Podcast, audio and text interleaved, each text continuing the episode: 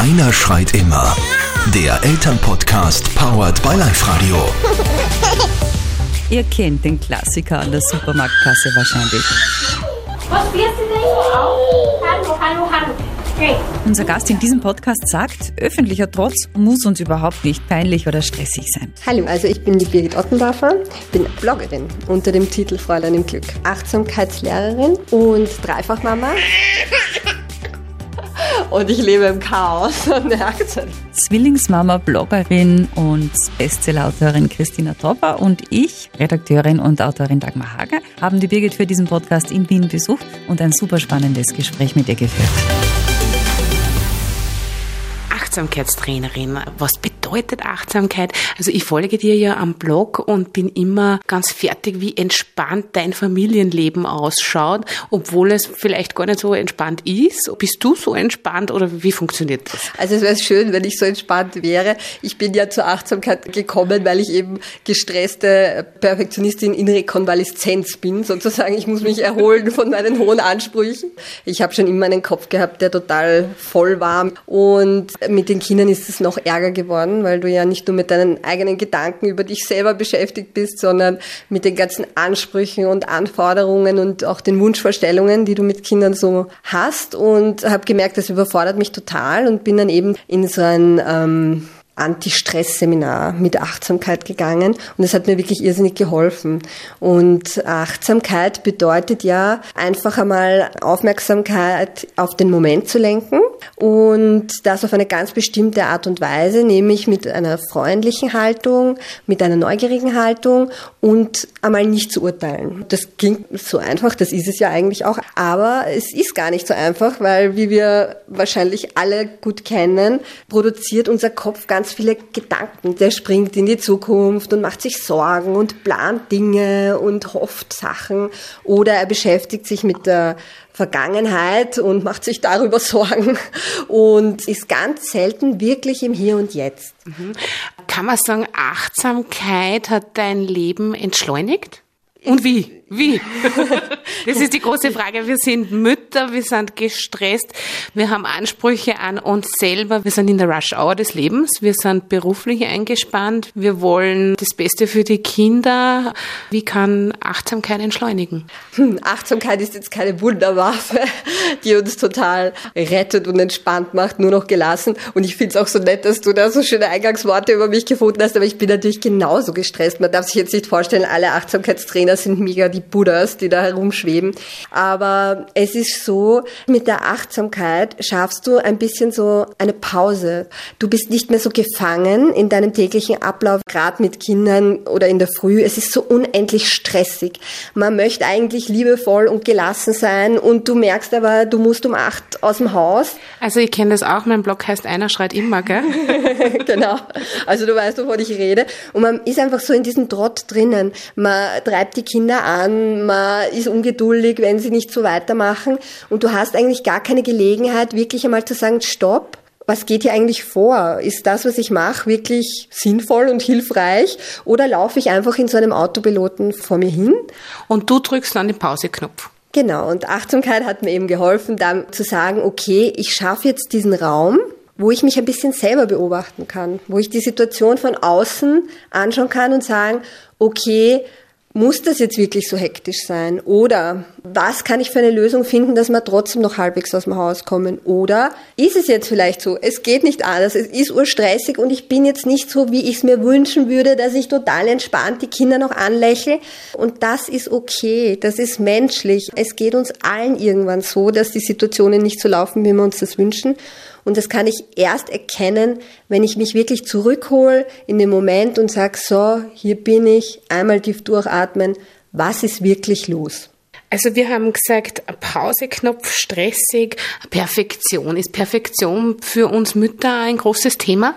Ich nehme mal an, es ist für viele Leute ein großes Thema. Es ist einfach so, dass wir in der heutigen Gesellschaft sehr viel darauf Wert legen, was im Äußeren so los ist. Und wir wollen unsere Leben immer besonders werbetauglich herrichten. Also der Instagrammable. Ja, genau, genau. Und äh, wir Eltern sind da vielleicht noch einmal ein Stückchen anfälliger, weil ich von mir persönlich ist es so, wir haben halt immer den Eindruck von außen, na alle anderen machen das ohne Probleme. Wieso schaffe ich das nicht auch? Äh, die Frage ist jetzt halt, tut uns das gut, wenn wir uns mit anderen vergleichen? Was macht das in unserem Innersten? Und wie vergleichen wir uns vor allem? Ja, also denken wir uns, na, ah, wäre ich nur viel besser, könnte ich das nur viel besser? Wieso sind alle anderen wie aus dem Ei gepellt, während ich mir die Haare raufe, zwei Tage nicht geduscht habe und trotzdem irgendwie raushetzen muss? Ja? Sind wir Mütter zu kritisch zu uns selber? Ich glaube nicht nur wir Mütter, ich glaube, man ist generell in unserer Gesellschaft ist es so, dass wir uns einfach mit Härte motivieren. Wenn man so eine Umfrage startet, die wenigsten werden sagen, na, ich rede total freundlich in mir. Und äh, da gibt's eine nette Übung, eine nette Achtsamkeitsübung auch, wo man herausfinden kann, wie man mit sich selber spricht. Und wie geht die? Also du stellst dir zuerst vor, irgendeine Situation, wo du sagst, okay, da habe ich wirklich einen totalen Mist gebaut. Ja? Und dann stellst du dir vor, deine Freundin hat einen totalen Mist gebaut. Wie würdest du jetzt, also sagen wir, du schreibst zum Beispiel einen Brief an eine Freundin oder einfach überleg dir, wenn die bei dir zu Besuch wäre, wie würdest du mit ihr über diesen Vorfall reden? Würdest du sagen, na ma, du bist die totale Loserin, wieso hast du das schon wieder gemacht? Oder würdest du vielleicht tröstende Worte sagen? Würdest du ihr vielleicht Mut zu sprechen? Sowas in der Richtung. Mhm. Also man ist zu sich selber eigentlich viel kritischer als zu anderen, oder? Genau. Wenn du dann schaust, wie würdest du in der gleichen Situation mit dir reden, dann merkst du eigentlich den großen Unterschied. Wahnsinn, du redest dir selten so zu, dass du dich tröstest oder dass du dir Mut zusprichst. Also das muss man wirklich bewusst machen. Im ersten Impuls ist man kritisch und sagt eher so Dinge wie so, na, wieso ist mir das wieder passiert? Oder eben sehr harte, harte Dinge. Ja. Mhm. Also ich habe jetzt so das Gefühl, dass Achtsamkeit hat aber auch viel mit mir selber zu tun, dass ich einmal zu mir achtsam bin, damit ich zu anderen achtsam sein kann, oder? Also wenn ich anfange zu sagen, wo fange ich mit Achtsamkeit an, dann würde ich sagen, mit dem Atmen und mit dem eigenen Körper eigentlich. Also die Aufmerksamkeit auf sich selber und auf die eigene Atmung zu richten. Und das hat eigentlich die Funktion, dass man sagt, der Atem ist mein Anker fürs Hier und Jetzt. Das ist so, wie wenn ich ins Fitnesscenter gehe und ich möchte meine Muckis trainieren, dann trainiere ich an den Geräten meine Muskeln und die werden stärker und genauso ist es mit der Achtsamkeit. Also diese Aufmerksamkeit, dieses bewusst im Moment leben trainiere ich am besten, wenn ich sage, ich suche mir einen Anker, das wäre der Atem. Ich sitze einfach da und beobachte, was jetzt gerade in dem Moment stattfindet. Und es ist dann wirklich so, also da gibt es zahlreiche Forschungen drüber, das stärkt gewisse Areale im Gehirn. Und das macht dich wirklich gelassener, resilienter, stressresistenter. Sogar das Immunsystem wird gepusht. Das trainiert dich eigentlich dann fürs Leben, weil das Ziel ist, dass du draußen wenn du im Alltag herumgehst, deine Muskeln spielen lässt und aus diesem Autopilot, in dem du tagtäglich bist, aussteigst und im Moment lebst und dann diese bewussten Entscheidungen treffen kannst. Wenn ich im Auto sitze und voll losschimpfen will, weil mich der Typ da vorne so ärgert, dann kurz überlegen, möchte ich jetzt wirklich schimpfen oder nicht? Diesen Moment generieren, wo ich sage, da schimpfe ich jetzt los, wenn ich mich bewusst dafür entscheide. Oder ich finde eine andere Lösung und denke mir, puh, der kann so fahren, wie er möchte, ist mir egal. Kannst du dich überhaupt über irgendwas aufregen? Sehr, sehr gut. Nein, sehr, sehr gut natürlich.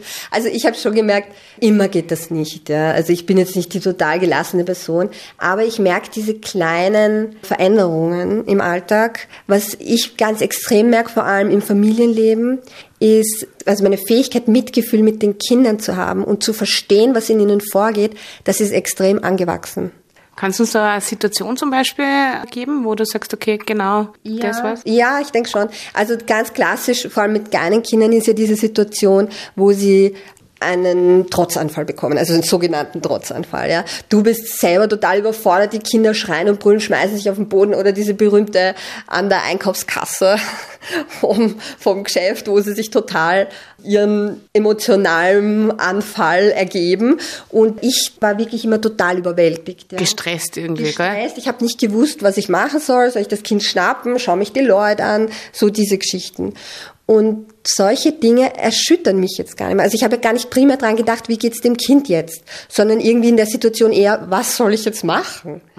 Also äh, Überforderung ist das, glaube ich, bei jeder Mutter, aber ja. Okay, und wie reagierst jetzt? Und inzwischen ist es echt so, dass ich sagen kann, okay, kurz, ich bemerke, dass in mir jetzt Verzweiflung oder selber Wut, oder ich meine, Wut ist ja auch ein bisschen ansteckend, hochsteigt und dann atme ich einmal tief durch und denke mir, Moment, was ist jetzt eigentlich hier los? Und dann merke ich eigentlich, meinem Kind geht's gerade nicht gut, ja, weil der ist irrsinnig überfordert und kommt mit seinen Gefühlen nicht zurecht. Und dann kann ich richtig reagieren oder richtig, es gibt kein richtig oder falsch, aber dann kann ich anders reagieren. Ich kann in der Situation sagen, nein, es bringt jetzt überhaupt nichts, wenn ich da jetzt mir denke, was denkt die Oma und das Kind versucht wegzuzerren, sondern mal zu überlegen, wie kann ich jetzt in dieser Situation zum Beispiel ruhig bleiben, wenn das mein Ziel ist. Ja, also man setzt für sich selber einfach so Werte und Ziele. Und für mich ist zum Beispiel wichtig, dass ich mit meinen Kindern liebevoll umgehe. Ja, das werde ich nicht immer erreichen. Es gibt Situationen, da schaffe ich es nicht. Aber mein Leitstern ist, ich möchte mit ihnen liebevoll umgehen. Und wenn ich jetzt in so einer Trotzsituation bin, dann habe ich endlich durch Achtsamkeit, weil ich geübt habe, eben im Moment zu bleiben, die Möglichkeit zu schauen, wie geht's meinem Kind, wie geht's mir in der Situation und was wird die richtige Handlung sein, die uns jetzt hier aus dem Schlamassel hilft. Und was ist die richtige Handlung? also das kommt natürlich aufs Kind an. Meinen Kindern hat es schon total geholfen, wenn du in dem Moment gefragt hast oder wenn sie noch kleiner waren, ihnen geholfen hast zu sagen, okay, du bist jetzt wütend zum Beispiel über was. Das hat halt für meine Kinder gepasst. Aber für jeden passt was anderes. Wer weiß, vielleicht passt für dein Kind am besten, das zu umarmen und oder es passt wirklich, du nie schnappst es und bringst es aus der Situation. Das kann ich jetzt nicht sagen. Mhm. Weil achtsam betrachtet, das kannst nur du selber in der Sekunde machen und dann für dich die beste Entscheidung fällen. Und wenn du in dem Moment keine Lösung gibt, dann ist es halt so. Dann kann ich mir auch verzeihen, wenn es jetzt vielleicht nicht so läuft, wie es, laufen soll. Äh, ich glaube, sich selber verzeihen ist ein, ein ganz ein großes Thema. Der eigene Kritiker, wie kann man sich selber verzeihen? Puh, das ist eine ziemlich äh, schwierige Frage. Ich glaube eher was für eine Psychotherapeutin. Na, also was ich glaube ist, am Anfang dieser Dinge steht immer zu sagen, ja, es tut weh. Und das ist jetzt so. Und das ist so okay, das darf sein. Ich glaube, oft das Problem ist, dass wir all diese negativen Gefühle weg haben wollen. Wir haben so das Gefühl, unser Leben muss immer fröhlich sein, es muss immer laufen wie am Schnürchen und alles Balletti. Und bei den anderen schaut es sowieso so aus, als würde alles Balletti sein. Stichwort Instagram. genau, wieder sind wir bei dem Thema.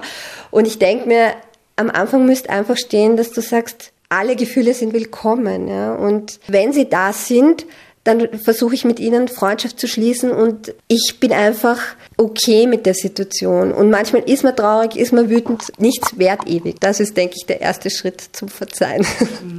Du hast vorher äh, was gesagt vom, vom Durchschnitt, gell? Irgendwie, wie viel Prozent der Menschen sind Durchschnitt? ja, genau. Ich habe einen interessanten Vortrag gehört und da ging es um diesen Optimierungsdruck, den wir heutzutage haben, die Leistungsgesellschaft, dass das einfach alles so orientiert ist, dass wir immer besser, immer mehr leisten müssen. Und da kommen wir halt total in den Stress oder das ist, also den Stress machen wir uns ja selber, weil wir eben diese Erwartungen haben. Alles muss perfekt sein, egal jetzt ob in der Elternschaft, im Beruf, in der Selbstoptimierung, wenn du so willst. Und es ist ja eigentlich so, wenn jetzt zum Beispiel jemand in der Schule sagen würde über meine Kinder, ja, super, die sind Durchschnitt. Ja.